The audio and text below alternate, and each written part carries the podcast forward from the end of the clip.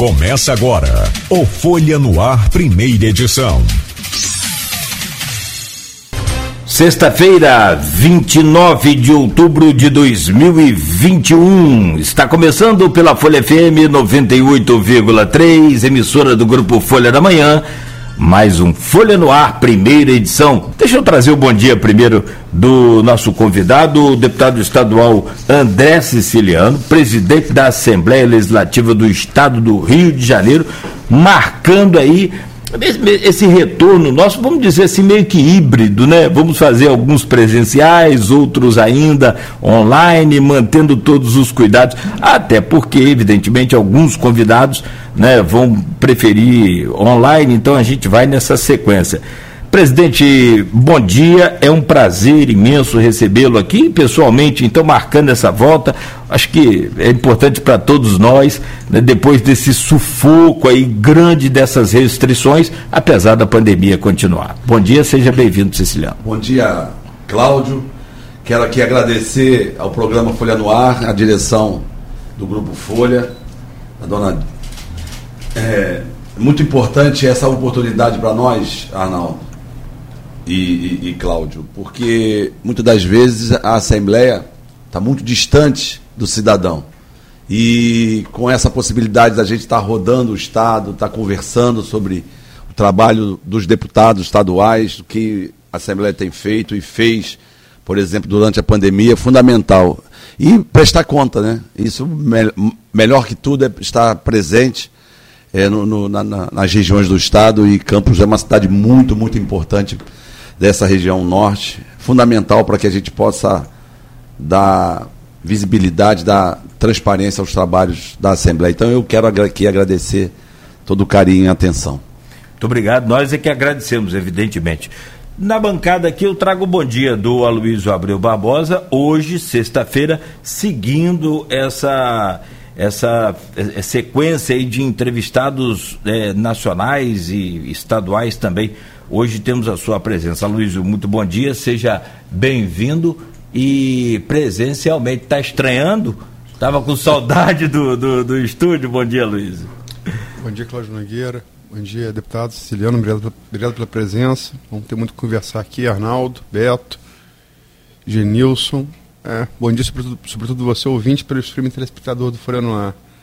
Nosso bom dia sempre especial, duas categorias que nos acompanham no início da jornada, os taxistas e motoristas de aplicativo, a situação está difícil, né?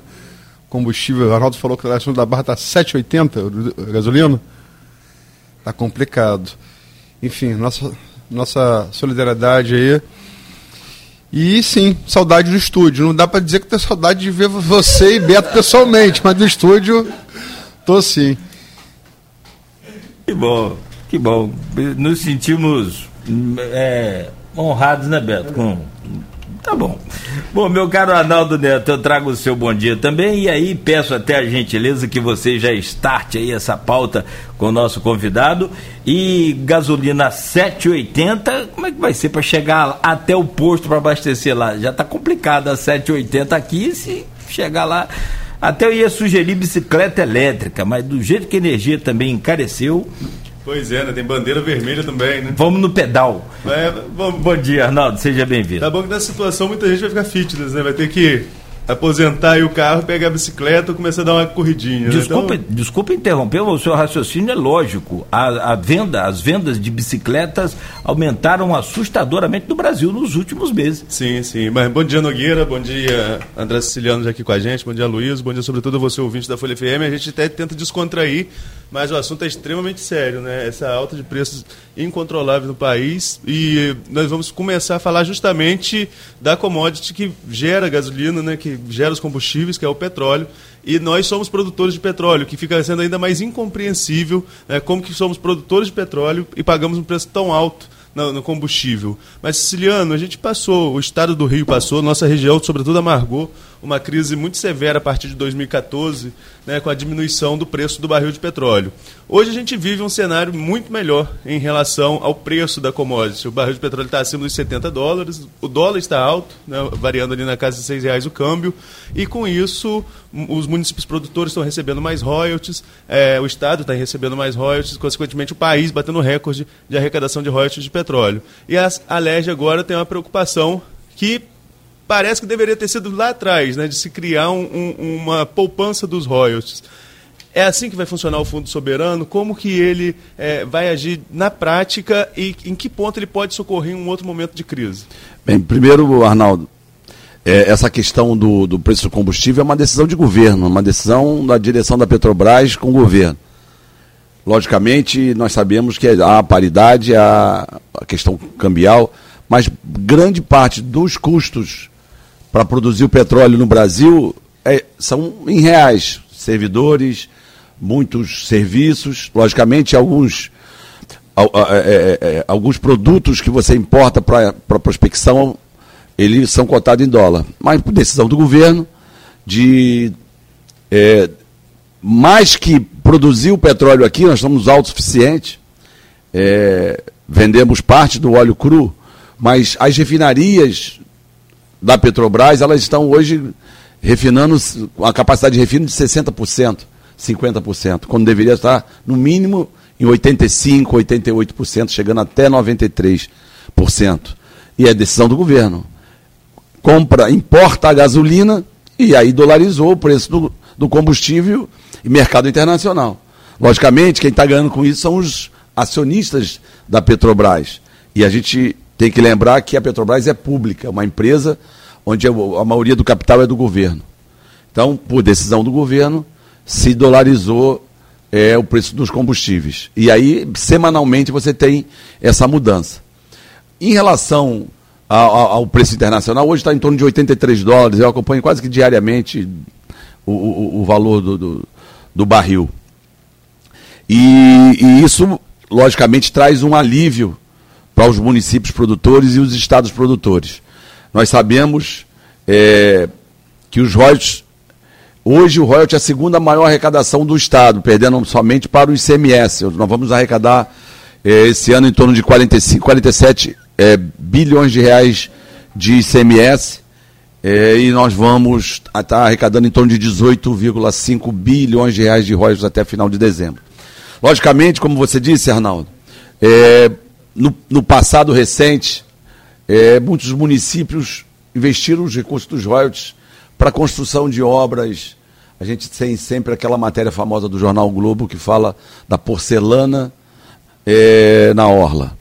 Mas no Estado é bem diferente, porque o Estado, toda a arrecadação dos royalties, salvo os compromissos de pagamento de serviço da dívida, de repasse aos municípios, eles são destinados ao Rio Providência eles são destinados a pagamento é, do, dos aposentados e pensionistas. Então, o ano passado, por exemplo, eu, mais de 80% dos recursos foram destinados ao, ao, Rio Previdência. Que é bom que, que se lembre que nós temos hoje em torno de 185 mil servidores contribuindo para o Rio Previdência, com mais de 250 mil beneficiários. Então, essa conta não fecha. Então, os recursos que o Estado arrecada estão direcionados para o pagamento de, de, de, de aposentados e pensionistas. E, e, veio a ideia, a exemplo de outros países do mundo, de criar um fundo. É, eu vejo que há um, um momento bom para que a gente possa fazer uma poupança desses recursos, parte desses recursos serem investidos é, nesse fundo que é, é, é, um fundo, uma, uma poupança pública, mas mais que isso, é um fundo que vai possibilitar investimentos é, no estado do Rio de Janeiro, e a gente está falando de investimentos que podem gerar novos investimentos. Investimentos em, em, em eu diria, é, em benefício do Estado, das regiões, na estrutura produtiva do Estado. Por exemplo, Lá na Baixada Fluminense pode ser a tal da Rota 4, que é um novo gasoduto que o Estado do Rio de Janeiro está disputando com São Paulo. Esse gasoduto vai trazer o gás que hoje do pré-sal, mais de 50% do gás produzido no pré-sal, ele é reinjetado no, nos poços. Nós sabemos que parte funciona para você prospectar mais óleo, mas também você poderia estar usando, por exemplo, a água para reinjetar no, nos, nos, nos poços. Pode atrair ali uma gama de empresas do setor plástico, mesmo as siderúrgicas que estão hoje é, no Polo Industrial de Santa Cruz. Aqui, por exemplo, nós poderíamos ter uma parceria para que a gente pudesse trazer para cá uma planta de fertiliz fertilizante para o Porto do Açu. Fundamental, porque o Brasil importa hoje o fertilizante de vários países, em especial da China. E a gente tem ouvido, é, Aloysio, que a China está criando empecilho para que as empresas não exportem é, é, os fertilizantes, porque eles querem usar na produção de grãos é, na China. Então isso pode fazer com que o Brasil, hoje uma potência na produção de milho e soja, por exemplo, é, possa ressentir a falta do, do, do, fertilizante e a gente possa perder essa grande produtividade que temos no centro-oeste de, grãos. Então, é o exemplo de um investimento estruturante que poderá trazer outros investimentos. Então, nós sabemos é, que tem algumas necessidades né, saneamento, obras de infraestrutura, mas nós estamos falando de investimento para atrair empresas, para atrair é, é, conhecimento, por exemplo, na ciência e tecnologia, em novos produtos. Então o fundo tem essa vantagem. Também ele poderá ser usado em caso de crise, como aconteceu em 16 e 17. Parte do fundo poderá ser utilizado para pagar custeio do governo em caso de calamidade pública. Então a gente espera, é, Cláudio, que aquilo que nós vivemos lá em 2017 e 2018, quando os servidores estavam com salário atrasados, salários de três, quatro meses, né? A gente não volte passar por aquilo, mas esse, esse fundo poderá também ser usado para em caso de calamidade pública.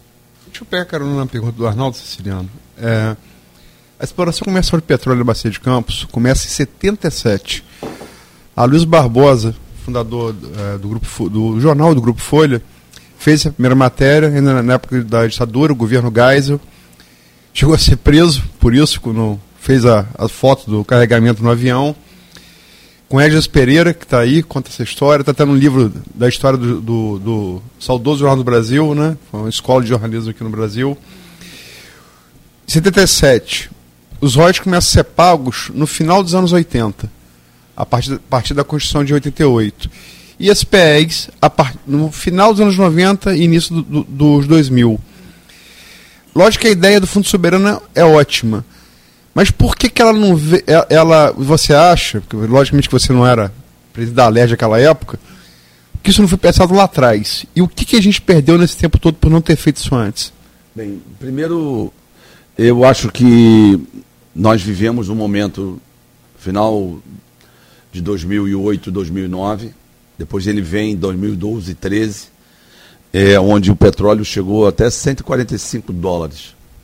Em agosto de 2014 estava por, por, em torno de 105 dólares. Ele veio a 28 dólares em fevereiro de 2016. Então, é, é que sempre há as, as necessidades, sempre você tem que trazer o dinheiro daqui para ali, daqui para ali. Eu acho que o Estado vive um momento hoje, uma janela de oportunidade, Aloysio, por exemplo, o Estado, no ano de 2017, arrecadou 50 bilhões de reais. 2020, 59 bi. Esse ano, de janeiro a setembro, o Estado já arrecadou tudo que arrecadou no ano anterior. Com, nós, estamos, nós temos hoje 13 bilhões a mais de arrecadação comparado ao mesmo período de janeiro a setembro de 2021 para 20. Então há uma janela de oportunidade, eu vejo. Logicamente, é, nós criamos, nós apresentamos uma emenda condicional, depois nós cedemos coautoria para vários parlamentares. E, e, há esse sentimento na Assembleia de que a gente passou um momento muito duro.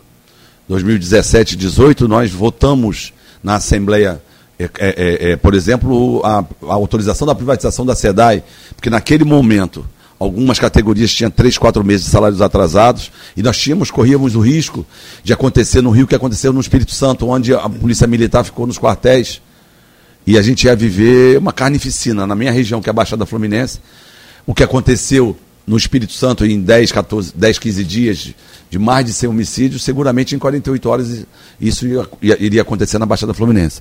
Votamos coisas difíceis, teto de gasto, aumento da contribuição, entre outros, mesmo a, autorização para o empréstimo e para a venda da SEDAI, com a Assembleia cercada ao som de bombas de efeito moral, balas de borracha, gás de pimenta, a Assembleia invadida, mas a Assembleia não faltou, votou, isso possibilitou que o governo do Estado, em setembro de 17, assinasse é, o novo regime de recuperação.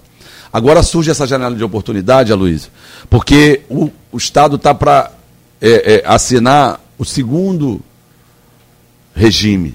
Na verdade, a lei que criou o regime, a lei complementar 159, o que ela, o que ela diz, ela, é, é, o que ela fica muito claro é que o ente público também quebra.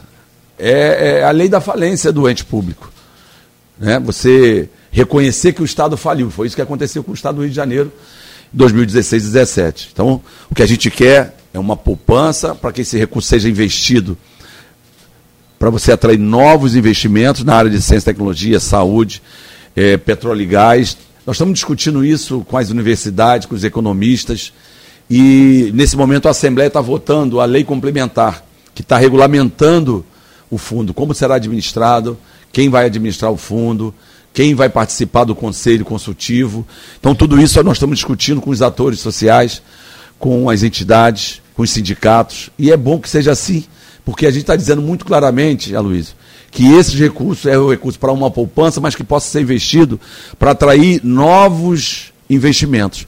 Para você ter uma ideia, Luiz, lá em, lá em Santa Catarina, no estado, 28% dos empregos total são da, é da área, por exemplo, da, da, da indústria. Hoje o Rio de Janeiro, menos de, de 9%. O Rio de Janeiro se desindustrializou ao longo dos anos, não de agora. É, isso vem a partir da década de 70, muito fortemente na década de 80. O Estado perde muito. E a gente precisa criar as condições para que a gente possa atrair de novo essas empresas que saíram do Rio, que foram para o Espírito Santo, que foram para Goiás, por exemplo, para que a gente possa trazer de novo o emprego. E nada melhor do que a gente estar tá discutindo com os atores, pensando o estado do Rio pós-pandemia. Porque, na verdade, é muito, não se pensa é, o estado para o futuro, sempre aquela coisa do imediatismo. Então, acho que a gente vive uma janela de oportunidade. Eu brinco com alguns temas e eu falo sempre que é antes tarde que mais tarde. Então, eu reconheço a verdade, que é, é porque não foi feito antes, né?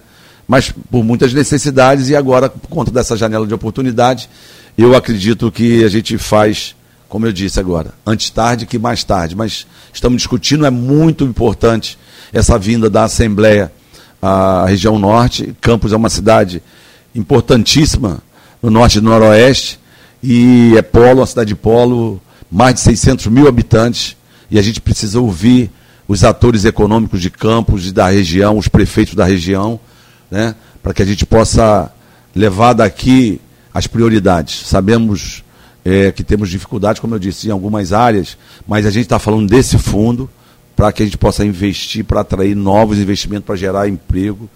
E que é isso que, na verdade, gente, nosso povo precisa, ter dignidade e o emprego é a melhor, melhor saída. Né? A gente tem visto, é, Arnaldo e Aloysio, na capital, famílias inteiras morando em barracas de camping, morando embaixo das, das marquises. E, e, o povo tem sofrido essa pandemia, fez com que a população que morava de aluguel, que não tinha condição de pagar, que não teve condição de pagar, hoje está morando na rua, muitas famílias. Então, fundamental que a gente possa criar essa oportunidade.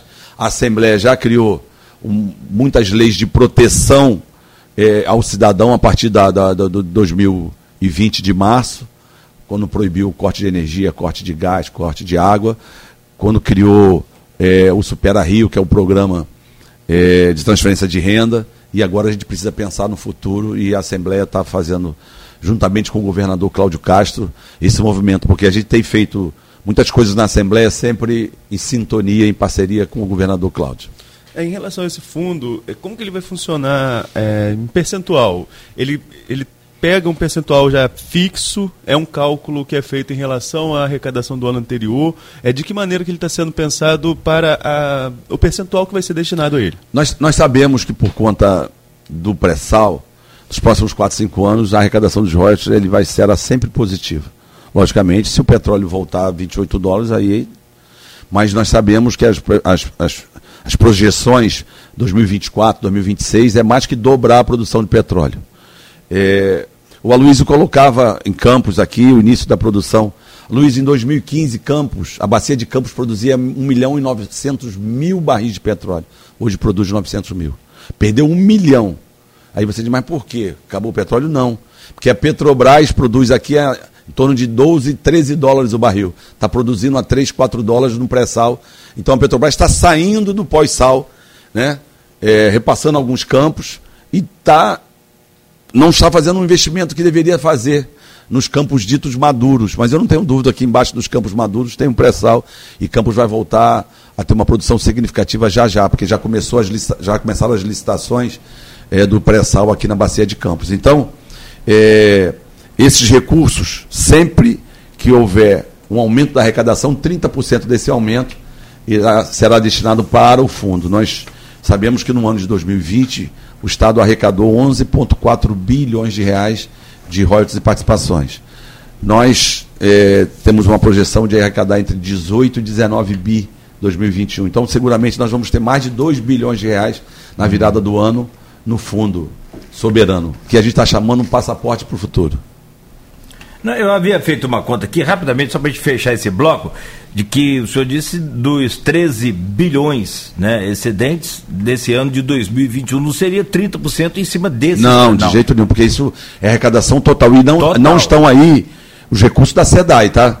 Se somarmos os quase 9 bilhões que o Estado tem direito da venda da SEDAI, passa de 20. Então, é só arrecadação propriamente dita, royalties, ICMS, todos as. Não, não, mas o que o senhor falou sobre royalties. De... Sobre royalties, sempre participações, 30% é dos royalties e participação. Não tem nada a ver é, com esses 13 bi. Logicamente, ah, parte são arrecadação de royalties e participação. Então, 30% do excedente vai para o fundo. Eu não tenho dúvida que o fundo terá uns recursos, recursos consideráveis. Mas não é só o dinheiro dos royalties que podem ir para lá. Né? Fonte 00, a sobra, é, o superávit do ano anterior. Nós abrimos, é, fizemos, criamos uma CPI, eu fui o autor da CPI, para que a gente possa fiscalizar os royalties e participações. O Estado do Rio de Janeiro e o governo federal perderam nos últimos 10 anos mais de 30 bilhões de reais em relação à participação especial. Números da Secretaria de Estado de Fazenda. Mas essa coisa a gente fala daqui a pouco. Daqui a pouco. Hoje, conversando com o deputado estadual pelo PT, no estado do Rio de Janeiro, claro, presidente da Assembleia Legislativa do estado, o André Siciliano, que nos honra aqui com sua grata presença. É... Tinha que ser o André, né? Para dar sorte.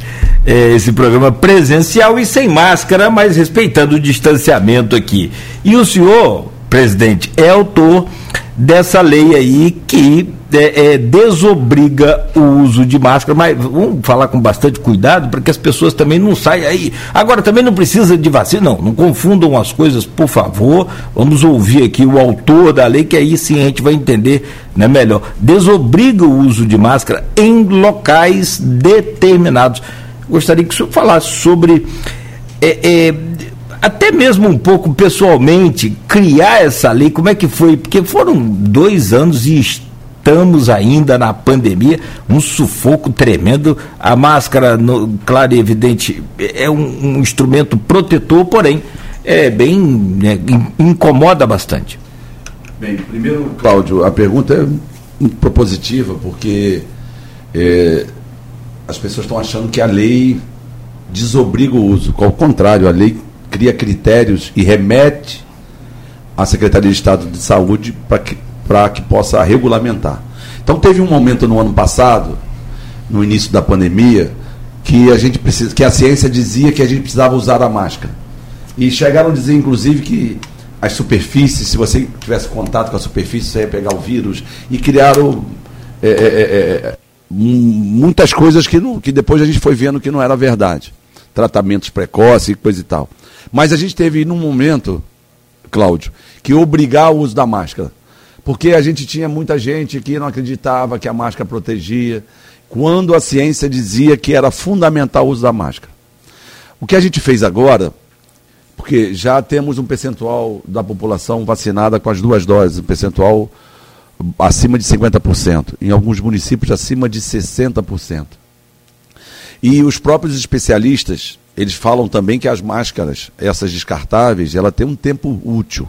Então o sujeito não pode usar máscara três, cinco dias, ao, ao invés de estar protegendo, está tá se contaminando. Em, em, algumas cidades da Baixada Fluminense, por exemplo, que é onde a gente é, habita e convive, é, muitas cidades, desde o início, não, não, os cidadãos não usaram as máscaras. Japeri, por exemplo, esquece. Você pensar lá, esquece. Então, que, que a gente fez? Agora, por conta da ciência, logicamente por conta das vacinas, né, nós estamos é, é, é, é, é mediando um novo normal. A gente, por conta da ciência, não da política, a gente fez um, uma lei flexibilizando a lei do ano passado, remetendo à Secretaria de Estado de Saúde, aos técnicos da Secretaria, é, os parâmetros para que eles possam fazer, é, é, editar normas para que os municípios possam cumpri-los ou não, que o município também, se não quiser liberar máscara por, em locais ao ar livre, por exemplo, ele não está obrigado. Então, mas sempre ouvindo os técnicos, ouvindo a ciência. Então, o que a gente fez foi flexibilizar a lei do ano passado. Nada mais. Agora, logicamente, a, a informação do dia de ontem era que o, a Secretaria de Estado estaria publicando hoje o, o, uma regulamentação da lei criando os parâmetros. Por exemplo, é, em, em, alguns públicos específicos, 75% desse público tem que estar vacinado. Por exemplo, vou dar um exemplo: baile da terceira idade. Você pode ter o baile da terceira idade. Se os, os idosos comprovarem, perdão, o idoso não, né? o, se os nossos, os nossos, diria, experientes, a melhor idade, pudessem é, é, é, voltar ao baile hoje, o percentual mínimo teria que ser 75% da, dos vacinados. E é o público-alvo. E uma, e uma média de 65%. Essa é a informação do dia de ontem, que era um dos critérios que a Secretaria estava, estava discutindo para baixar a regulamentação. Então, nós remetemos à Secretaria de Estado que vai ouvir os técnicos, vai ouvir a ciência. Então, não é a política que está dizendo que é para flexibilizar a máscara, sim a ciência. Então, eu acho que chegou o um momento, no, nós, isso já está incorporado no, no, no, hábito de muitos dos cidadãos do, do Brasil, brasileiro e do mundo, né? Porque é, agora há pouco o Aloysio falava, lembra o Michael Jackson quando usava máscara? Lembra os orientais, né? Tem, os orientais utilizam a máscara há muitos e muitos anos.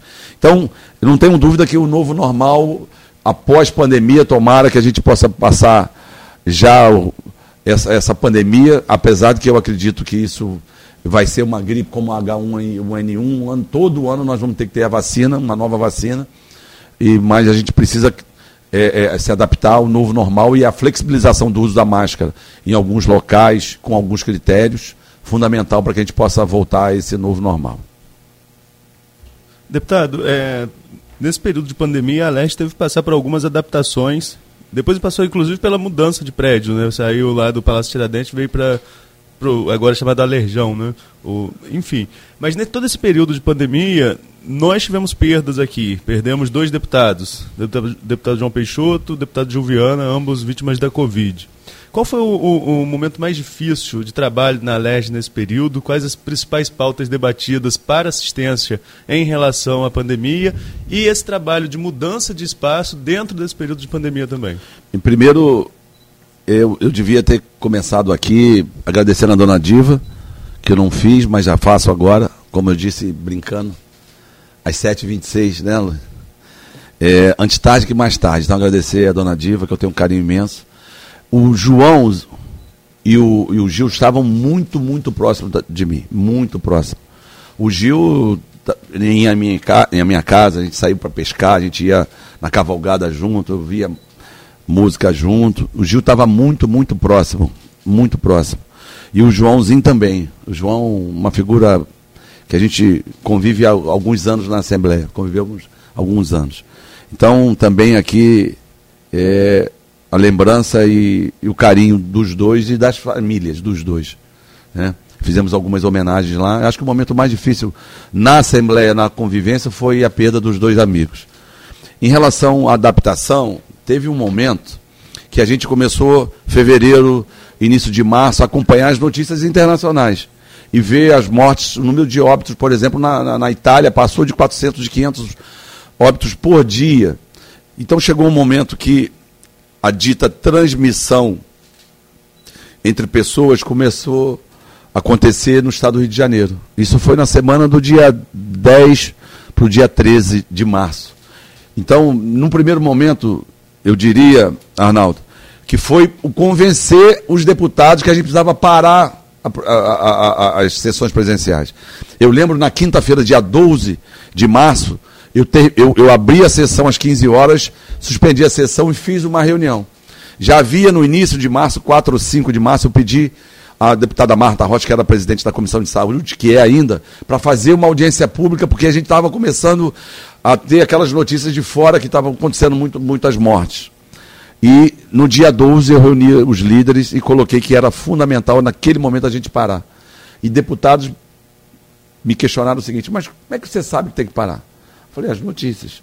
Mas o que, que a ciência está dizendo? A ciência não está dizendo nada que nós temos que parar. Eu falei: meu irmão, nós vamos parar. A partir de semana que vem nós vamos fazer remoto. E era uma coisa nova, é, o Zoom. Né? Nós fomos a primeira Assembleia a parar, nós fizemos um decreto já no dia 13, criamos eh, as condicionantes. A Assembleia não parou um único dia, porque tinha deputados, inclusive, que queria parar, suspender os trabalhos, como outras Assembleias fizeram, a partir do dia 15 de março. Nós resolvemos fazer é, é, semipresencial já a partir do 17 de março. Então nós fizemos as sessões a partir do 17, tivemos que nos adaptarmos é, à Assembleia semipresencial, e quando alguns parlamentares queriam parar totalmente, eu disse não. Aquele momento era um momento crucial é, que o Brasil estava vivendo, com ameaça, inclusive, da democracia. E eu disse: a Assembleia pode ter um único parlamentar aqui, seria eu. O parlamento não vai fechar. Nunca. Enquanto eu for é, presidente. Porque não é simbólico você fechar o parlamento. Então a gente fez, se adaptou de uma semana para outra, sem um real de custo, tá, Arnaldo? Nós não gastamos um real a mais de nada. Pelo contrário, economizamos. A gente vem economizando na Assembleia, e aí já falando do prédio novo, a nossa gestão, eu estou tive interino de 17, 18, 19, eu fui. A nossa chapa ganhou, uma chapa única para a presidência, mas já em 18 a gente, a gente corta 11% de custos. Em 2019, mais 11, quase 11,5%. E agora, em 20, um pouquinho menos que 11. A média de 11% de gasto de pessoal ano. Você reduzir 11 é fácil, mas você reduzir 11 acima da base que você já reduziu, então a gente vem a média de 11% ao ano reduzindo o custo de pessoal. Nós, é, é, é, Cláudio, de um orçamento de 1 bi 200, nos últimos anos nós economizamos a média de, por ano de 500 milhões de reais de um orçamento de 1 bi 200.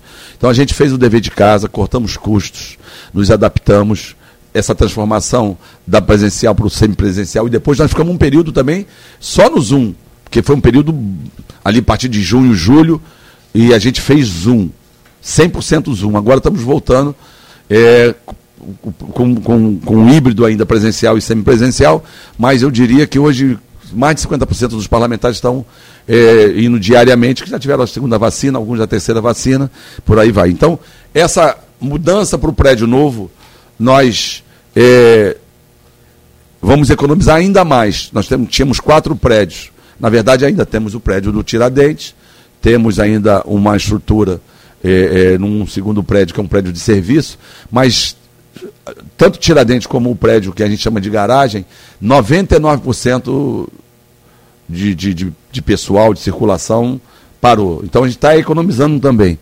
E nós, esse ano 2021, nós fizemos um, um programa de demissão voluntária que vai economizar mais de, de 11%. Mas daqui para lá a gente não vai conseguir mais. Então a base já está muito menor. E quem disse que a gente economizou nos últimos três anos a média de 11% não foi a Assembleia, foi o conselho do regime de recuperação que acompanha os gastos de pessoal. Então ele tem relatório que a gente economizou a média de 11% nos últimos três anos. Então estamos fazendo nosso dever de casa, estamos economizando. É, e esses recursos que a gente economizou nesses últimos anos retornou para o Tesouro, para ser investido pagamento de 13 terceiro dos servidores, quando 18, 19 ainda tinha problemas sérios de caixa, e mesmo recursos para que seja, possam ser investidos na área da saúde para melhorar as condicionantes dos, dos municípios é, dos últimos anos. Siciliano, temos aqui um grupo de WhatsApp do programa, é, onde perguntas são feitas, a pauta apresentada do entrevistado do dia, do dia seguinte. E tem uma pergunta aqui para você, da Silvana Venâncio, jornalista de Bom Jesus, do Itabapuana, ela pergunta aqui, que é um assunto, é uma pergunta que é, é recorrente, né? Deputado, na sua opinião, a privatização da SEDAI é realmente boa para, para o Estado? Sabendo, sabendo do que acontece com as privatizações, aumento nos preços, funcionários demitidos, e sobre a aprovação da flexibilização do uso da máscara, já foi perguntado aqui, o senhor acredita que podemos relaxar durante a pandemia? Quer dizer, ela, ela repete uma pergunta, mas é, a pergunta dela é sobre a SEDAI. Como é que você viu? Houve problemas ali, né? Acho que até é, vamos abordar isso daqui a pouco. Como é que você viu a, a, a, essa privatização e o que o Estado tem a ganhar e a perder com isso? Bem, em relação se a gente deve relaxar ou não, acho que nós não devemos relaxar. De novo, nós remetemos para a ciência para flexibilizar em alguns locais e, e alguns públicos-alvos essa flexibilização de máscara. Então, pelo contrário, a gente precisa estar sempre vigilante e não relaxar nunca, porque aí é questão de vidas. Em relação à SEDAI, eu. Minha base é uma região que é a Baixada Fluminense, uma região pobre. A SEDAI tem uma estação de tratamento chamada Estação de Tratamento do Guandu, que é a maior estação de tratamento de água do mundo. Está no livro do, dos recordes. Ela está localizada no quilômetro 32, no bairro chamado Bom Jesus. Lá não tem água. Lá não tem água. Eu fui prefeito por dois mandatos na cidade de Paracambi. A cidade tinha bairros que caía água uma vez a cada 10, 15 dias. A gente aduziu uma nova estação de tratamento de água na rede. A gente disponibilizava pessoal, equipamentos, para que a gente pudesse ajudar a cidade a melhorar o abastecimento de água. Veio, naquele momento da crise, o Estado devendo três, quatro folhas, o risco da polícia não sair dos quartéis, e aí, para que o Estado pudesse aderir ao regime, tomar um recurso para botar os salários em, dias, em dia, foi necessário autorização para venda dessa daí. Eu votei a favor da autorização. O meu partido me abriu quatro procedimentos para me expulsar do partido. Mas eu dizia que eu votava consciente naquele momento, porque o Estado precisava botar em dia os salários, o Estado, naquele momento, corria o risco, de novo, das polícias, das polícias é, é, é, é fazerem tipo uma greve e não saírem do, dos quartéis. E, de novo, só na Baixada Fluminense, o que aconteceu no Espírito Santo ia acontecer em 48 horas. Então, com muita consciência, eu votei a favor. Tive um processo é, é, de suspensão de oito meses no meu partido, mas eu votei consciente. Agora veio a questão é, da, do leilão e eu fiz um, um, projeto de decreto legislativo condicionando a venda, na verdade a concessão, porque não foi a venda, foi concedido, é, a, a assinatura do regime. Porque quando a gente aprovou o, o empréstimo e autorização, foi condicionado ao regime de recuperação. E eu entendi que a gente não tem o regime ainda, que nós não estamos no regime, nós estamos por duas liminares, para não bloquear as contas e não pagar os serviços da dívida. Uma de véspera do Natal do ano passado com o Fux e uma de abril desse ano do ministro Toffoli. Então, eu fui contra a concessão naquele momento porque condicionava o regime de recuperação. A SEDAI, Aloysio, e a pergunta é importante, tem muitos problemas, mas é uma empresa pública e de água. E, e, e como uma empresa de água, tem que ter o interesse, como uma empresa de energia, de petróleo ou de energia mesmo elétrica, tem que ter o interesse do governo. Ser pública ou ser estatal ou privada não garante o, se ela é eficiente ou não. E não garante se os preços vão subir ou não. Ah, um exemplo da Petrobras agora, do combustível. A Petrobras é pública, tem acionista, certo. Mas o que ela vem fazendo com o preço dos combustíveis, porque não é o preço da gasolina, é o preço do diesel, é o preço do que você gasta para produzir o alimento do, do, diesel, do gás de cozinha. Então, é, não é só a gasolina, porque isso, quem tem carro pode pagar teoricamente, mas isso tem um custo do alimento, tem um custo do transporte, tem todo um custo, e isso eleva a inflação. Por exemplo, no início do ano, em fevereiro, a, a nossa taxa Selic, que corrige a, a dívida pública, era menos de 3%. Essa semana o Banco Central aumentou em 1,5%, a taxa está em 7,75%. Esse 1,5% vai ter um custo ano de quase 100 bilhões de reais na dívida pública. E o argumento foi inflação e foi a tal do estouro da meta, porque a gente nunca teve meta. Todo ano se excepcionaliza algo no orçamento para fugir da, da, da, do teto. Do, do teto. Então, está se discutindo no teto a questão do precatório e a questão do, do reforço do Bolsa Família com outro nome. Mas só o Bolsa Família vai gerar em torno de 35, 38 bilhões de reais mais. Então você vai ter um custo em um aumento de 1,5% de quase 100 bilhões de reais por ano. Então, essa inflação que foi gerada principalmente por conta do aumento da energia elétrica e por conta do preço dos combustíveis, está fazendo com que o governo já, já aumentou quase 5% esse ano o juro. Uma taxa nominal que era menos de 3%, hoje está em 7,75%. Então isso tem um custo lá na frente muito maior. Agora é igual a história do, do sujeito fazer, fazer o ajuste, que é aumentar o juro para diminuir a inflação, para parar o gasto público. Aí você a máquina roda ao contrário, porque o gasto público é, é, é, é o incentivador do gasto privado, porque o sujeito só investe se tiver as condicionantes de investimentos. Se você tem juro alto, se você tem inflação alta, por que, que eu vou investir se eu posso pegar o meu recurso? O empresário, na verdade. Por que, que ele vai investir, o empreendedor, se ele pode pegar o dinheiro e botar no Selic? Rendendo quase 10% ao ano, se ele vai ter que investir, correr o risco e ter o risco inerente ao negócio do investimento. Então, essa coisa da taxa Selic, essa coisa do custo da, do combustível, então não é, não é garantia de você ter uma empresa privada, uma concessão, ter um menor é, é, é, preço nas contas ou não, a menor tarifa ou não. E aí tem outros problemas. Eu sou a favor da SEDAI. A SEDAI, tudo de que produz de água na estação de tratamento ou nos reservatórios, quando distribui, quando distribui a água, perde mais de 40% na distribuição. E quando cobra o que, o que foi consumido tem uma inadimplência de mais de 30%. Então, sem falar de outras questões, por exemplo, a SEDAI tem quase 5 mil servidores. Tem, na Justiça Trabalhista, mais de 15 mil ações trabalhistas. Mencionou isso, questão do, porque, porque é uma vergonha. Todo mundo tem duas, três ações, quatro ações contra a SEDAI, os servidores agora há pouco, nos últimos dois anos, para você ter um, um, um, um, engenheiro de carreira para você botar na direção da SEDAI, você não conseguia, porque tinha que ter um que não, por princípio, não ter ação contra a empresa. Então, cada, mais de 90% dos servidores, mais de 99% dos servidores, tem no mínimo três ações contra a SEDAI. Alguma coisa está fora de ordem, alguma coisa está errada.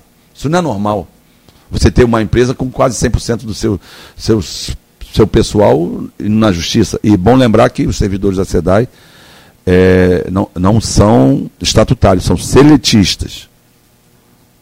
Concurso público, mas seletista. O regime de contratação não é o estatutário, não é o do servidor público. E o que foi feito na SEDAI foi feito uma concessão do serviço, que é a distribuição. A água, a produção da água continua pública e com os servidores remanescentes dos quadros da SEDAI. Deputado, é, durante esse diálogo ou essas negociações, enfim, todo esse embate para aprovação da lei da SEDAI, apesar de, de você ter dito aqui que votou a favor, em determinado momento você estava ali colocado como contra, lado oposto ao, ao governador Cláudio Castro nessa discussão. E dentro dessas, desses diálogos, dessas sessões, em abril desse ano, é, teve, uma teve uma sessão que o clima ficou tenso entre você e o deputado Rodrigo Bacelar, que é daqui de Campos e hoje secretário de governo do Castro. Né? É, você citou tipo uh, questões de ameaças para que os deputados aprovassem essa lei. É, o Rodrigo rebateu, esse diálogo ficou tenso entre vocês, que já tinham se posicionado como aliados anteriormente. Aqui mesmo você falou que apoiaria o, o candidato de Rodrigo em 2020, fosse quem fosse o candidato aqui à Folha. É, como que foi esse esse momento de tensão na Alerj entre vocês, que para a gente é, era sempre colocado como aliados, e como que está essa relação a partir dessa discussão? Bem, primeiro, continuamos aliados. Rodrigo é um irmão meu, um amigo. Agora, o irmão também diverge, né? Muitas das vezes, você diverge dentro de casa. É, naquele momento, o que aconteceu foi que o, um deputado, naquele instante, chegou para mim ali na cadeira da presidência e falou: o governador me ligou, me ameaçou, falou isso, isso, isso. E eu fiquei quieto. Veio outro deputado e falou a mesma coisa mas estava falando em relação ao próprio deputado que tinha me, me falado. E eu pedi ao deputado, então fica fora daqui, não aparece, porque eu vou falar aqui, vai aparecer no, na televisão. Aí eu coloquei isso da ameaça. O líder do governo disse que não tem ameaça, falei que tinha, e que eu colocaria meu mandato ali. E perguntei a ele: Vossa Excelência faz o mesmo? Renuncia o mandato? Se o governador ligou e ameaçou? Aí ele Vacilou o Rodrigo. Não, aí eu também respondi. Mas é normal, o parlamento é isso. Você tem a divergência, você tem um posicionamento, muitas das vezes, favorável contrário. E como eu disse aqui, naquela votação era a condicionante de só votar, de só deixar ir à frente o leilão da concessão se nós tivéssemos um regime. Porque o regime vai facilitar nos próximos 10 anos o pagamento do serviço da dívida nós vamos pagar nos próximos 4, 5 anos. Primeiro, uma vez assinado o regime, deve ser assinado a partir de janeiro, fevereiro, o novo regime, o Estado vai ficar um ano sem pagar o serviço da dívida. E nos próximos quatro anos seguintes, nós vamos ter uma, um custo de em torno de 9 bilhões de reais. Nós estávamos pagando 9 bilhões de reais por ano, 7, 8, 9 bilhões por ano do serviço da dívida, que está hoje em torno de 170 bilhões de reais. Então, o que a gente estava brigando ali não era contra, inclusive o governador, o governador, meu irmão, meu amigo, é, ele tem as posicionamentos, posicionamento político dele, eu tenho o meu, mas não significa que tem que ser a mesma posição. Pelo contrário, a gente tem feito um trabalho excepcional de, de, de, de parceria, o legislativo respeitando o executivo e o executivo respeitando o legislativo, que é a função de fiscalizar, de propor leis. Né? Eu acho que o Rio de Janeiro, é, é, é Aloysio, e Arnaldo e Cláudio, e o Beto aqui com a gente, o Rio de Janeiro vive um momento importante de paz de tranquilidade nos poderes. TJ, Executivo e Legislativo, e mais o Ministério Público. É, então, é, é, vive um momento de harmonia, cada um fazendo o seu papel. Então, a gente tem é, ajudado muito é, é, o Estado. Quando a gente faz aquela disputa ali, naquele momento, era para condicionar assinatura do regime, e agora é como irmãos, a gente briga. Né? Mas essa noite eu fiquei na casa do Rodrigo. Passamos o dia ontem. Daqui a pouco nós vamos estar voando para ver o Pôr do Açu. Né? Mas eu também aqui tenho uma amizade com o Vladimir Garotinho, meu amigo. Entendeu? Aqui também, eu ontem sentei e tomei dois chopps com, com Caio Viana. Então a gente também tem relacionamento político e a gente trata bem. O Rodrigo é um amigo pessoal, o Rodrigo, a esposa dele é amiga da minha esposa, a gente convive em família. Gosto muito do pai. Mas a gente também tem o nosso relacionamento político, então a gente tem que respeitar isso. Então, posições de divergência vai haver sempre. Né? A gente não tem que concordar nunca, o governador ontem mesmo, é, numa, numa, numa cerimônia, é, falando da Assembleia como um todo, não do André. E às vezes não pensa igual, tem divergência, mas que todo mundo quer que o Estado melhore, que o Estado cresça, que o Estado gere emprego, gere riqueza, para que a gente possa ter uma vida com mais qualidade, né? saúde pública, educação pública, e é fundamental essa harmonia entre os poderes, que não significa que você vai estar do mesmo lado sempre. Deputado, você falou aqui anteriormente é, sobre aquela crise, e Campos ficou muito marcado, porque Campos é uma cidade que gira, é, é um polo universitário que gira em torno da UENF, né? E professores com doutorado até fora do país, naquele momento, tendo que recorrer à doação de cesta básica para ter o que comer. Então foi um momento que marcou muito Campos. Cena, você vê um cientista de renome internacional. Precisar de cesta básica para comer é uma coisa que marca. E graças a Deus ficou para trás, só falou o regime de recuperação fiscal, é, tam, falou em firmar um segundo. Mas é inegável, voltando à SEDAI, que essa injeção de recursos da SEDAI é algo talvez sem precedente na história do Estado. São 22 bilhões, 14,4 bilhões para o Estado, né, é, investir no município como ele quiser, e outros 7,6 bilhões é, rateados em 28 municípios que, aderiram, que ao plano de concessão. usando como exemplo o fundo soberano, como fazer com que esse montante vultoso de recursos, qualquer lugar do mundo, seja aplicado em desenvolvimento sustentado e não em ação meramente eleitoreira? Então, na verdade, dos 22 bilhões estimados, um lote não foi não teve vencedor. Então, se arrecadou em torno de 19. Desses 19, em torno de 15 já foi pago. Desses 15, o Estado já repassou recursos para os municípios e ficou em torno de 8,6 bilhões de reais. É, são recursos consideráveis, recursos que foi. A história da SEDAI foi construída ao longo das décadas, então não é de um único governo. Quando a Assembleia quis engessar é, esses recursos, e, e aí veio a ideia do fundo. Eu conversei com o governador, falei, governador, temos já alguns projetos de leis que querem determinar para onde vão esses recursos. Eu acho que esses recursos têm que ser investidos na melhoria da questão da saúde, que é fundamental, e nas condicionantes dos serviços públicos de educação, própria saúde e segurança pública. Mas eu vou propor um projeto de lei, uma emenda condicional, que vai criar um fundo com parte do aumento da arrecadação dos royalties de participação especial.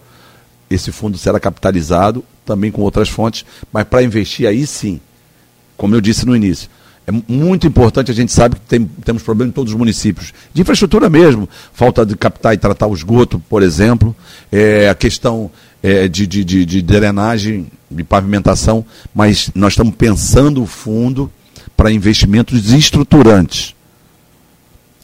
Novos produtos, ciência e tecnologia, porque as, as, as universidades estão produzindo conhecimento. Por exemplo, a UFRJ, ela tem três vacinas sendo testadas. Você sabia disso, Aloysio? Ela tem uma proteína que ela separou, que tá, é exemplo para o mundo, mas ela não tem com quem produzir a vacina. E esse recurso do fundo, porque isso vai ser permanente. Cada ano você vai ter que ter uma vacina nova, como H1N1. Então, imagina os governos do mundo inteiro comprando de duas ou três empresas no mundo só vacina. Quantos bilhões de reais foram gastos nesse período? Então a gente precisa, tem conhecimento. A exemplo da, da UFRJ, tem a, a, a UERJ, tem a Rural, tem a UENF, tem algumas privadas, tem os institutos federais. Então a gente precisa ter investimentos que possam gerar novos investimentos. Nós estamos falando muito, Aloysio, é, no complexo é, de, de gás e petróleo, como eu falei agora, o exemplo da Rota 4, como eu falei agora da questão do Porto do Açu, é, para usar o gás para você poder produzir fertilizantes, mas nós temos um complexo industrial da saúde no estado do Rio de Janeiro, que é o maior do país. Nós temos a Fiocruz, nós temos as próprias universidades fazendo teste. Tem teste na, na UFRJ, tem teste, teste do Covid, que foi produzido lá. Então, essas universidades, essas, é, essas, essas instituições estão produzindo conhecimento. A gente precisa botar isso em prática. Por exemplo, a UFRJ testou é, é, o respirador, produziu um respirador. É um equipamento, mas ia faltar o quê? Não, não foi à frente a questão do respirador.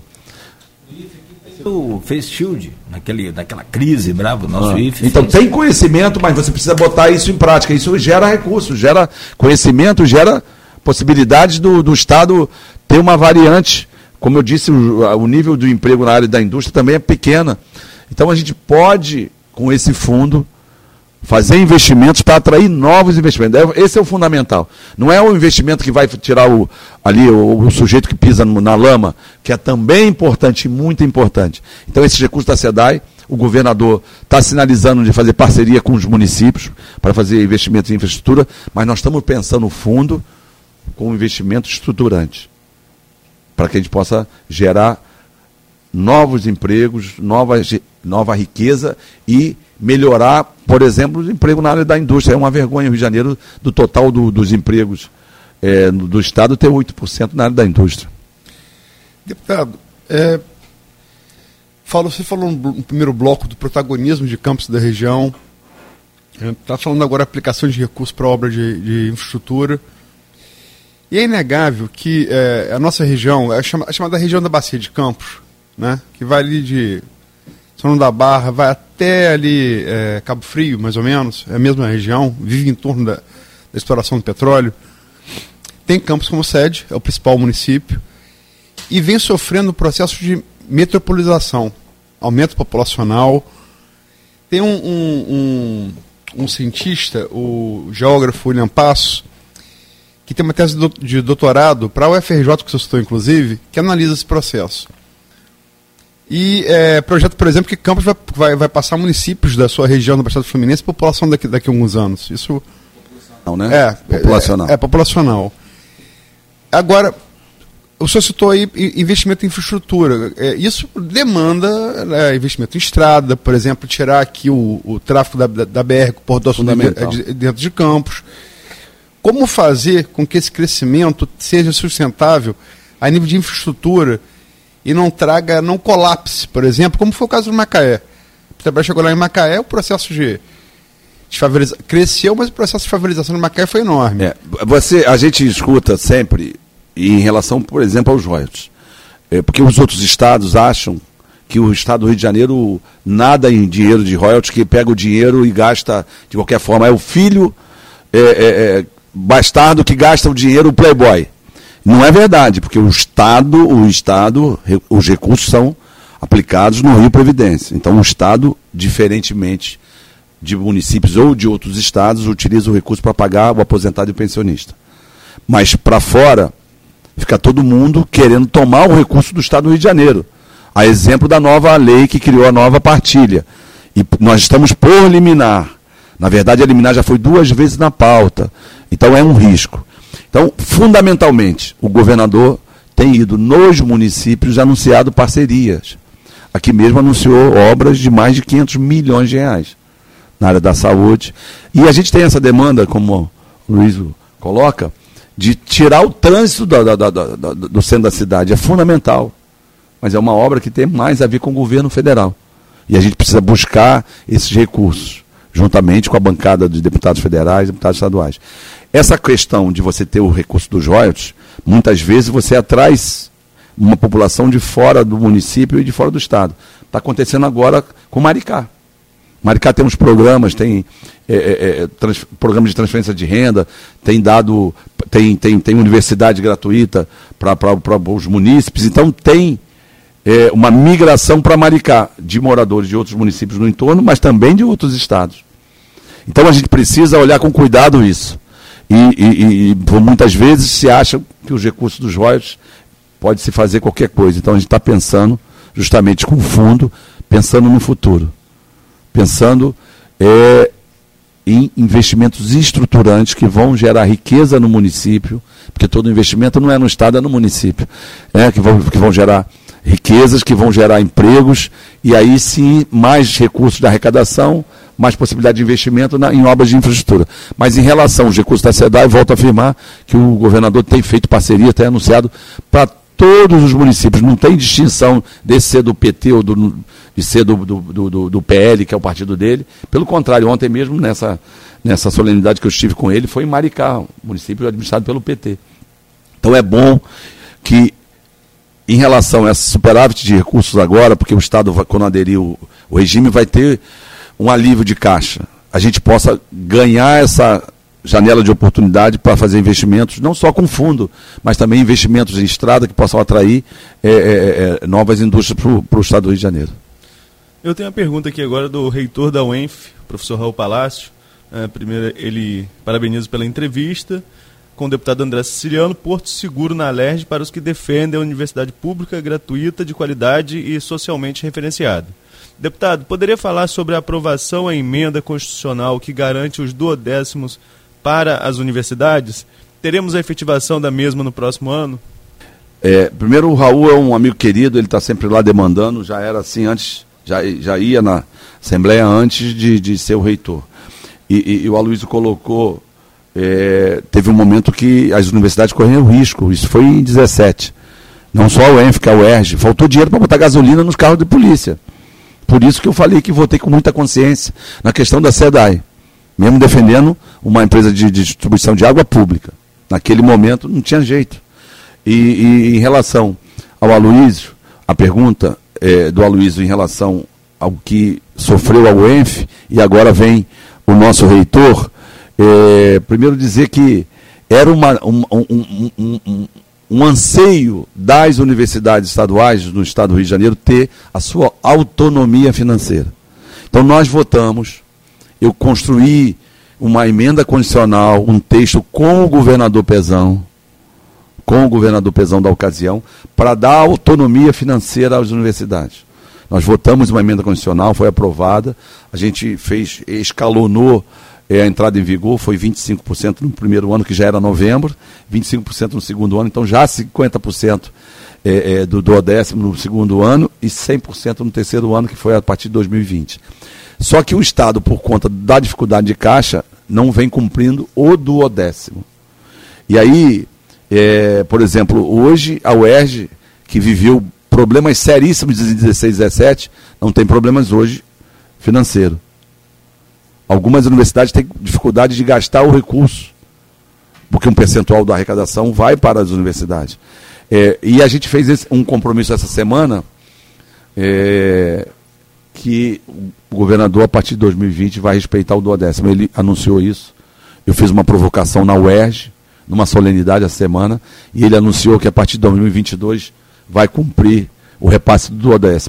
Mesmo porque, como eu disse, a arrecadação já voltou ao normal, as coisas estão, estão voltando e há uma janela de oportunidade. A gente precisa investir em educação pública, em uma universidade pública, universal e gratuita, para que a gente possa ter possibilidade da melhoria dos condicionantes das famílias, porque um aluno que vai para uma universidade pública, que vem de uma família que vai ascender socialmente, que vai construir um futuro através da universidade, através do conhecimento. Então, é, é daqui a pouco nós estaremos lá na UENF, junto com o Raul e com os demais é, convidados lá para a gente discutir o, o, o, Fundo Soberano, mas num momento importante, a gente, a gente não, na Assembleia, é, ficou ao lado das universidades públicas, mesmo, mesmo contra governadores. Isso se deu lá ainda no Pezão, depois no Witson, quando ele queria, eh, mandou uma mensagem para a Assembleia para para que ele queria indicar os reitores, não seria mais eleição direta, e eu disse a ele, isso aqui não passa. Quando um parlamentar quis modificar a estrutura da universidade pública, muita gente fala de fechar o ERJ, por exemplo. A lei é mais ou menos, não é fechar o ERJ, mas mas é acabar com a universidade pública. E a gente não concorda com isso, isso é incondicional. E, em alguns momentos a gente teve um papel é, decisivo nessa questão da condução. Porque a gente precisa ter a universidade com autonomia, não só autonomia acadêmica, administrativa, mas também financeira. Então, essa emenda condicional a gente construiu, votou, era um, um anseio grande desde a Constituição de 88 que queria é, as universidades estaduais ter essa autonomia. A gente deu ela juridicamente no papel, mas a gente precisa ter essa autonomia de fato. E o governador se comprometeu essa semana na UERJ, que a partir de 22 os duodécimos serão repassados. Como é repassado o duodécimo para o Tribunal de Justiça, quando a Prefeitura repassa para a Câmara. Então, automático, mensalmente automático, para não ficar dependendo sempre de governos. Vou pedir aqui ao Aloysio a gentileza de abrir esse bloco né, e trazer aí a sua, sua primeira pergunta, então, para a gente seguir conversando. E é um dos temas mais esperados, Aloysio. Eu não vou fazer uma, não, vou fazer três perguntas, Bom, uma só. Vai no atacado. Deputado, é, a gente sabe né, que o senhor sucedeu o grupo de. Né, o grupo pisciano dominou muito tempo a Alerj, houve aquelas operações todas, prisões, e o senhor sucedeu, é, o senhor, é há algum tempo o nome incontestável de liderança na Alerj. E a gente sabe que o senhor deve vir para senador ou para federal. Primeiro, primeira pergunta: como fica a sua sucessão na Alerj? Como senhor imagina que vai ficar? Segunda pergunta: É, a gente tem muitos candidatos aqui, citamos dois que infelizmente é, eleitos que faleceram, deixam, fazem muita falta, Juliano João Peixoto. Mas a gente sabe também que faz política, o beijamão lá, o senhor lá é grande, de pré-candidatos pré aqui da região. Eu queria saber como é que o senhor vê essas pré-candidaturas aqui de campos da região. E a terceira, é óbvia, né? É, deputado federal ou senador? Primeiro, é muito, muito bacana essa, essa, essa pergunta, porque a gente viveu uma transição nos últimos anos aqui na, no Estado em relação ao parlamento estadual. Nós tivemos um grupo que comandou a política da Assembleia aí no Estado, muito forte, Pisciane Cabral, por mais de 25 anos, na verdade 27 anos. E eu tenho muito tranquilo, Aloysio, que a gente está fazendo um trabalho de transição na Assembleia. Então eu, eu fico interino a partir de julho de 17, com um afastamento para tratamento do câncer do presidente Pisciani. Depois tem novembro de 17, aquele afastamento de cinco parlamentares. Depois toda a confusão da economia do Estado, o Estado quebrou, que é o regime de recuperação, é, é, é a falência, é reconhecimento da falência do Estado. Então eu tenho para mim que eu estou cumprindo um papel de uma transição na Assembleia Legislativa. Porque sempre foi muito, a Assembleia sempre foi muito o centro do poder político, quer seja do maior partido, que era o MDB, quer seja da influência em todos os, os poderes, né, porque o, o, grupo tinha mesmo, uma influência em todos, Tribunal de Contas, Ministério Público, TJ, e tinha. É fato. E, então eu tenho uma consciência, Luiz, do papel de uma transição. Que virá depois, a gente não sabe. Porque vamos ter uma eleição nova em 22. Mas um trabalho de enxugamento da máquina da Assembleia que a gente fez nos últimos anos, como eu falei aqui, economizamos média de 500 milhões de reais por ano em relação a um orçamento de 1 bi 200, né? De ter um novo momento da Assembleia e aí a pandemia, eu acho que ela ela potencializa isso, porque teve um afastamento e agora a volta semipresencial, porque a gente mudou. Eu fiquei em 17, eu era interino do interino. O deputado, nosso saudoso amigo Wagner Monte, ele era o primeiro vice, eu era o segundo, mas ele mensalmente pedia afastamento, pedia licença. É, no primeiro momento, por conta dele, não queria ser o ordenador de despesa, depois mais pela doença. Mas eu era o interino do interino a cada 30 dias.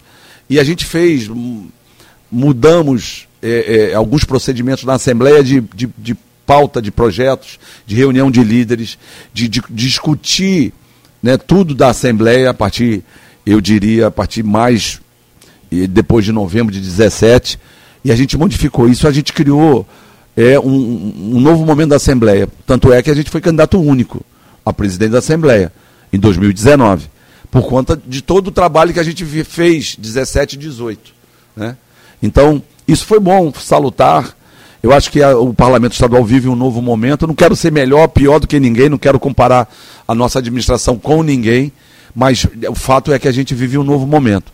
É, o meu partido elegeu três parlamentares de 70, três de 70, e a gente foi candidato único. Quando a, a, o presidente Bolsonaro elegeu 12 parlamentares na Assembleia Legislativa. Então, mesmo com toda a, a tensão de 18, com, to, to, com toda a polarização de 18, a gente conseguiu ter, ser candidato único na Assembleia. Em relação ao futuro, eu, eu, eu acho que eu estou cumprindo esse papel, não quero mais ser presidente da Assembleia, não, não pretendo ser candidato a deputado estadual, isso no futuro pode acontecer, mas eu vejo a possibilidade grande de ser candidato a deputado federal, com alguma chance de ser candidato ao Senado, porque eu o que a gente tem visto e acompanhado, a política está tá dialogando muito conosco. Alguns partidos têm me procurado, que vão lançar, inclusive, o candidato a governador, mas não vão lançar, segundo o próprio presidente do partido, candidato ao Senado, sinalizando que pode é, estar conosco, nos ajudando, independente de coligação do PT, independente de outras coisas. Então, acho que a gente está reunindo a política em relação à questão do Senado, mas com muita humildade eu, de verdade, eu não quero mais ser presidente. Eu acho que eu vou cumprir um papel, como eu disse, de transição, de um novo momento da Assembleia. E pode, poderá, poderei ser candidato a federal e ao Senado. Mas o Senado é muita conjuntura. É, o Senado não é o desejo da pessoa de eu quero ser senador, é a conjuntura. Eu acho que o, que o Senado é o último voto que o eleitor define. E é muito próximo da eleição, 15, 10 dias da eleição. E tenho para mim que fundamental e em relação ao Senado é a conjuntura. Mas mais que isso, nós do Partido dos Trabalhadores temos a consciência que 2022 é prioridade a eleição do presidente Lula. Então o PT do Rio de Janeiro não quer ser candidato a governador, não quer ser candidato a vice, nem ao Senado. Porque a prioridade do PT do Estado do Rio de Janeiro é palanques para o presidente Lula. Então a gente tem muito, muita tranquilidade. E vivemos também, é, é, é, Cláudio, um momento único no PT do Estado, tá? O PT está muito coeso em relação a isso. Eu acho que isso ajuda muito de não ter candidatos é, é a esses cargos majoritários, para que a gente possa ter a tranquilidade. Fundamentalmente para nós é a eleição de 22 do presidente Lula. É, nós tivemos divulgado pelo Globo ontem né, uma pesquisa é, do Instituto Quaest, em, realizada entre 22 e 26 de outubro, vendo já o cenário para 2022 a governador. Uh, o Instituto testou três cenários. Primeiro com Paz, e Paz lidera, é, com 26%, Freixo com 19%, Castro com 14%. É, Neves tem 7% nessa pesquisa, o Rodrigo Neves, ex-prefeito de Niterói. Mas País aqui mesmo, o Folha no Ar, disse que não é candidato e reafirmou isso ao Globo na matéria de ontem, quando foi divulgada a pesquisa. Sem Paz no cenário, é, Freixo assume a liderança com 25% e Castro tem 16, mas nesse cenário está totalmente aberto porque sobe o número de indecisos, brancos e nulos para 47%. Depois tem um outro cenário que está sendo especulado com o vice-presidente Mourão. E aí Freixo lidera, caindo um pouquinho para 23%, Castro cai para 12%, quem aparece em segundo é Mourão com 17%. Siciliano, você falou que já foi prefeito, deputado estadual, presidente da Alerj, é, acompanha esse jogo político há muito tempo. Como você analisa essa pesquisa, sobretudo também com o papel do Eduardo Paes né, já que ele lidera um cenário no qual ele pudesse ser candidato, qual seria o papel do Eduardo nessa conjuntura política e esses números de agora para 2022? Rapaz, eu acho que a incógnita de 22 é o Paz. Eu, há um tempo atrás, apostava que ele seria candidato. E ele brinca comigo, fala para o André que ele vai perder a aposta. Porque numa entrevista que eu dei para Mônica Ramos, em um programa de televisão, eu disse, disse a ela, ela, ela brincou com ele. Mas é uma incógnita. O, o Paz é, vive um momento importante, o Rio vive uma transição também à capital. É, tem problemas durante seríssimos, principalmente financeiro, mas já foi anunciado inclusive um superávit já no primeiro ano das contas do, do município. O Paz é uma incógnita para onde ele vai, se ele vai lançar candidato. Felipe Santa Cruz é um belo candidato, uma pessoa muito competente, é um rapaz novo, que está fazendo um papel bacana a nível nacional na OAB, tem uma, um histórico familiar é, é, do pai, é, e ele é o pré-candidato do Eduardo Paes. Então, a expectativa e a perspectiva é o que, que vai fazer o Eduardo Paes em 22. Se ele será candidato, se lança o Felipe ou apoia algum candidato. Eu acho que o movimento do Paes vai dizer muito. Para onde o Paes for, pode definir a política do Estado. Marcelo Freixo é um parlamentar experiente, é, trocou de partido, saiu do pessoal, foi para o PSB. É, ele sempre vai aparecer muito bem porque ele tem é, é, um mandato muito propositivo, apesar que algumas vezes a questão é, é, dos costumes das minorias pode, inclusive, atrapalhá-lo. A questão da defesa de algumas pautas, né? é, nesse momento que o Brasil vive. Já foi pior, eu acho. Agora está um momento propositivo. É, mas ele, sem dúvida nenhuma, é um fortíssimo candidato. O PT conversa muito com ele. A aliança do, do meu partido a nível nacional prioritária é com o PSB, com o PC do B e possivelmente com o Freixo na capital, no estado. É, tem o Rodrigo Neves, que é um candidato fortíssimo. Rodrigo tem um mandato muito propositivo em Niterói. O Rodrigo, com 6, 7, 8%, como apareceu na pesquisa de ontem, é um candidato importante. Tem experiência administrativa, é trabalhador. Né? É, então, o Rodrigo é um player. Eu não acredito nas duas candidaturas até o final, Freixo e Rodrigo.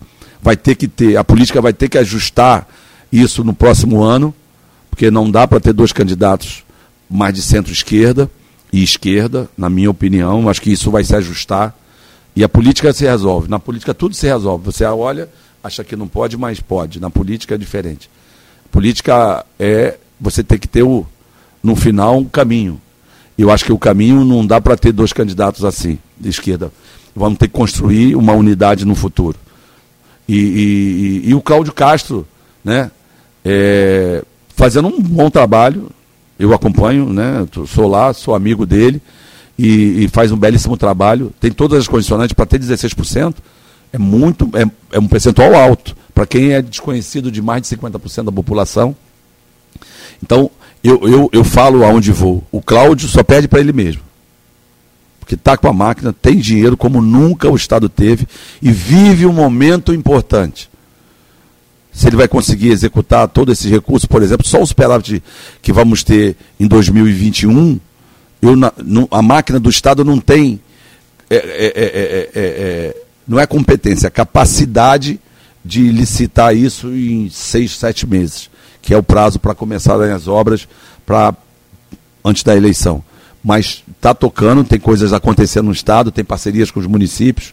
Então, 16% é significativo esse percentual dele. Mas a eleição está aberta. Eu acho que o grande eleitor de 2022 será o presidente Lula e o prefeito Eduardo Paes no estado do Rio de Janeiro. O que, que o, o prefeito vai fazer, é, é, é, eu acho que pode definir tudo. O prefeito pode apoiar um outro candidato, pode apoiar mesmo o, o, o, o Felipe e mesmo o Cláudio. Então, está muito aberto, é uma incógnita. O Eduardo é um player que tem que ser olhado. O Eduardo vai fazer a maior bancada de deputados federais. Vai ser o, o partido do Eduardo, o PSD, que se reposiciona nacionalmente, principalmente na região sudeste. Principalmente em São Paulo, Rio e Minas Gerais. Então, é, e a eleição presidencial vai passar por aqui também, nessa, na nossa região, região sudeste, estado Rio, São Paulo e Minas. Isso. Eu acho que vai definir o que para a eleição de 22 para presidente da República. E aí que eu tento encaixar aqui e tentar, evidentemente, entender esse casamento aí, como é que vai ficar. Senhor disse que política é, tudo se resolve. Claro, aqui, nosso querido deputado Feijó, é, ex-deputado federal, ele sempre fala, na política até boi voa. Né? Ele costuma, costuma usar essa frase. É, você acha que Boi vai voar nessa eleição de 2022 com múltiplos palanques, como o senhor fez questão de frisar? O próprio Quaquá, que o senhor esteve lá até agora recentemente com o próprio governador Cláudio ontem, Castro. Foi o dia de ontem. Foi ontem, né? Cláudio Castro, que o senhor chamou de irmão, inclusive, e que tem o apoio do Flávio Bolsonaro captado aqui pelo Arnaldo Neto numa entrevista exclusiva ali nos bastidores da visita aqui a, a, a, ao Porto do Açu. Como é que fica esse palanque? O, o, o, PT já teve oportunidades assim de ficar em dois palanques no Estado em outras eleições. Como é que fica para presidente agora? Bem, primeiro, de novo, dizer que a prioridade do Partido dos Trabalhadores é a eleição do presidente Lula em 2022. Em relação à construção dos palanques, a prioridade do partido é o arco de aliança e quem está conduzindo isso é a presidente Gleise e o presidente João Maurício, aqui no estado do Rio de Janeiro. O qual também é muito importante, mas o presidente do partido hoje é o João Maurício e tem conversado muito. Sempre com a perspectiva 22, presidente Lula. Logicamente, nós tivemos aqui o, o, o a candidatura do Pezão, por exemplo, estava é, aliada com, com, com o Aécio Neves, e, mas teve a Dilma com, com, com, com o próprio pezão. É, então, a política se resolve, se ajusta. Boi voar em 22 eu acho difícil. Mas vai melhorar muito, eu acho que está voltando para a política. O que a gente viu em 18, 20 já não foi a mesma coisa. Né? É, é, é, o, o outside de 18, não estou dizendo nem do presidente da República, porque ele já tinha mandato 27 anos como deputado federal. Mas o novo, aquela coisa do você eleger o fora da política, ela volta em 20 e tem um personagem muito importante a nível nacional que ele diz o seguinte: logicamente, eu vou fazer aqui um paralelo, né? Longe de mim, estou repetindo as palavras desse personagem. Ele diz assim, André, 2022, sabe aquela empresa ou aquele órgão que você diz assim, sob nova direção? Em 22 o eleitor vai voltar para a política e, vai, e você vai ter que botar uma placa sobre velha direção. Porque é verdade, tem que voltar para a política com todas as suas virtudes seus defeitos. Né? É, é fundamental ter pluralidade de ideias, de opiniões e respeitar uh, uh, uh, os extremos, a opinião da direita, da direita, como a gente nunca viu, e da esquerda, porque é preciso debate, é preciso, mas tem que ser na política. Fora da política não existe democracia. Com todos os defeitos e virtudes, mas não tem nada melhor que a democracia. Já inventaram outros sistemas. Com todo defeito, não tem nada. Cada dois anos temos eleições. Prefeito, vereadores, deputados estaduais, federais, senador, presidente da República, governador.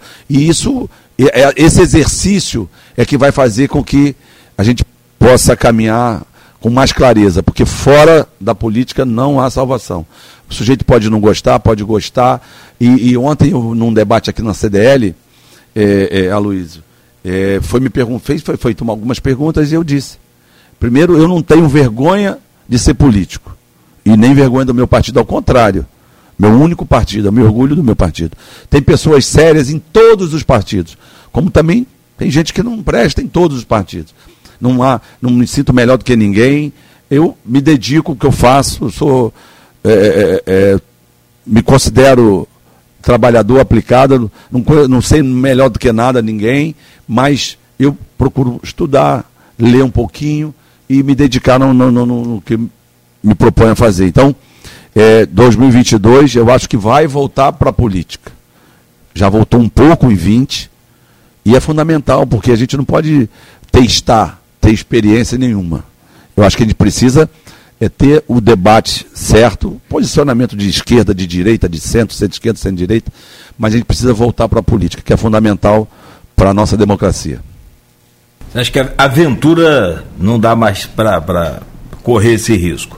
Bom, são 8h43, a gente tem, é claro, é evidente que outras perguntas, tem outras demandas, até inclusive agradecer demais aí aos nossos seguidores, ouvintes, amigos que acompanham a gente aqui pelo Face, pelo Insta, pelo YouTube, mas a agenda tem que ser encerrada agora, o senhor já tem outros compromissos é, importantes mesmo anunciados aqui pelo senhor, então eu começo fazendo aqui a, as honras da bancada, agradecendo demais e para nós foi muito bacana porque marcou aí, a gente vai estar tá sempre falando, não, porque a volta foi com Siciliana, volta foi com Siciliana.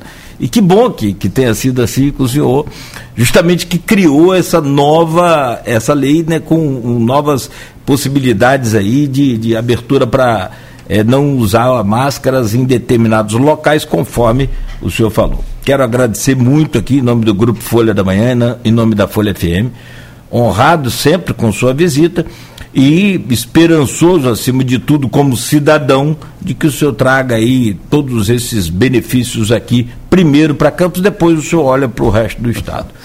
Aí para Italva também, que é minha cidade natal. Dá um pouquinho para lá. Então, obrigado, então, Cecília. Cláudio, primeiro agradecer mais uma vez aqui a direção, a dona Diva, agradecer a você, ao Arnaldo, ao Aloysio, o Beto, dizer da importância dessa presença da Assembleia é, nas regiões. E eu tenho um carinho especial por Campos, mas a gente sabe que Campos aqui é a cidade polo de uma região que muito, já foi muito próspera e tem uma potencialidade imensa né? É, na área da agricultura, na área do petróleo e gás. É, eu não, não, não tenho dúvida. E a gente precisa estar junto. O Estado é um só. A gente precisa ter desenvolvimento em todo o estado. Não pode ter uma região mais pobre do que a outra. Noroeste precisa de muita atenção. Noroeste a gente vai fazer uma questão, uma lei na, na, no, no, estado, criando um, umas condicionantes para a região que precisa ter, assim como Campos, assim como o Norte, em relação, por exemplo, aos benefícios do, da Sudene, né? Porque Minas, o Vale de Quitionha tem os benefícios. O Espírito Santo tem o benefício. Por que, que Norte e Noroeste não tem? A gente vai disputar isso no Congresso Nacional. A gente possa incluir, sei que já existe lei, projeto de lei, mas a gente precisa disso.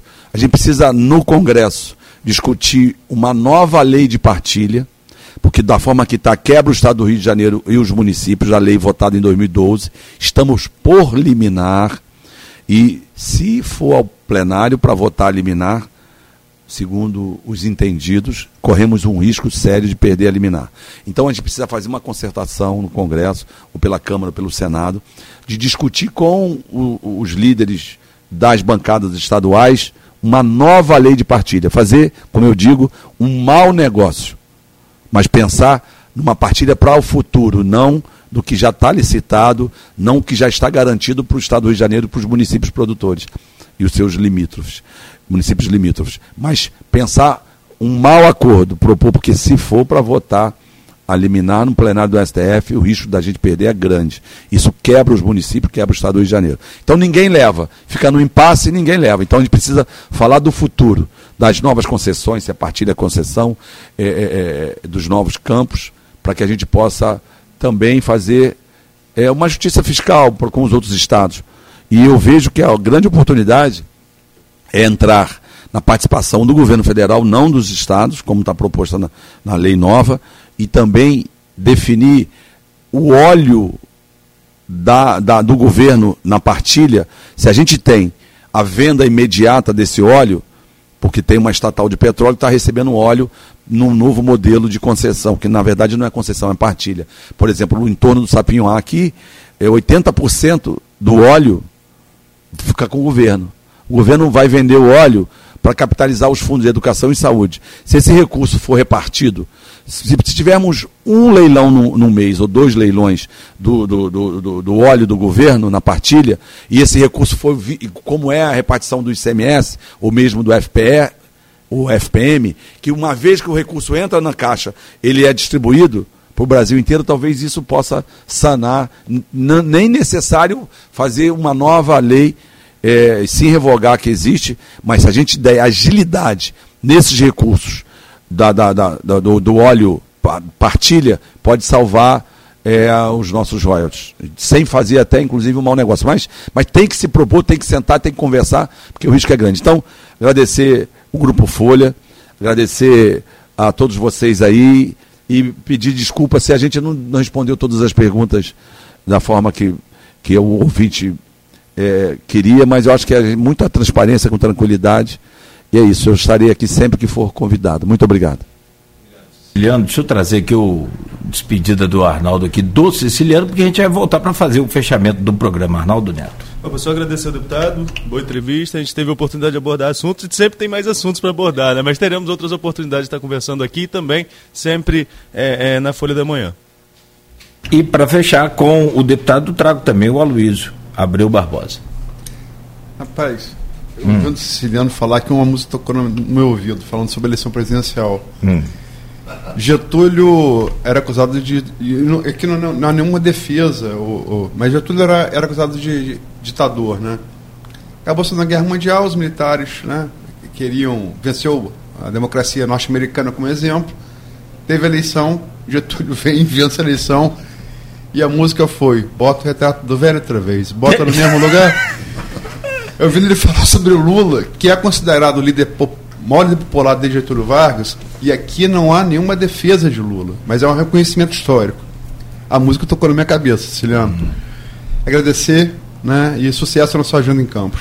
É, Luiz, é, é, uma oportunidade só de convidar via Toma TV Alerj, via YouTube daqui a pouco, um debate que nós vamos travar lá na UENF, Sim. com os atores políticos e atores da economia da região então, a partir das 10 horas, convidar todos os ouvintes que possam acompanhar é, via YouTube, TV Alerge, esse debate, onde vamos estar discutindo é, passos importantes para Campos e para a região norte.